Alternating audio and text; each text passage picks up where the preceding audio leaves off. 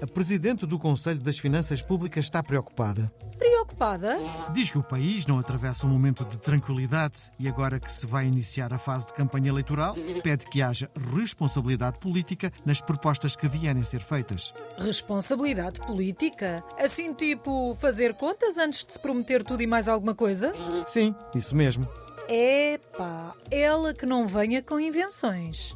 O que seria de uma campanha eleitoral sem propostas mirabolantes? Até os eleitores estranhavam.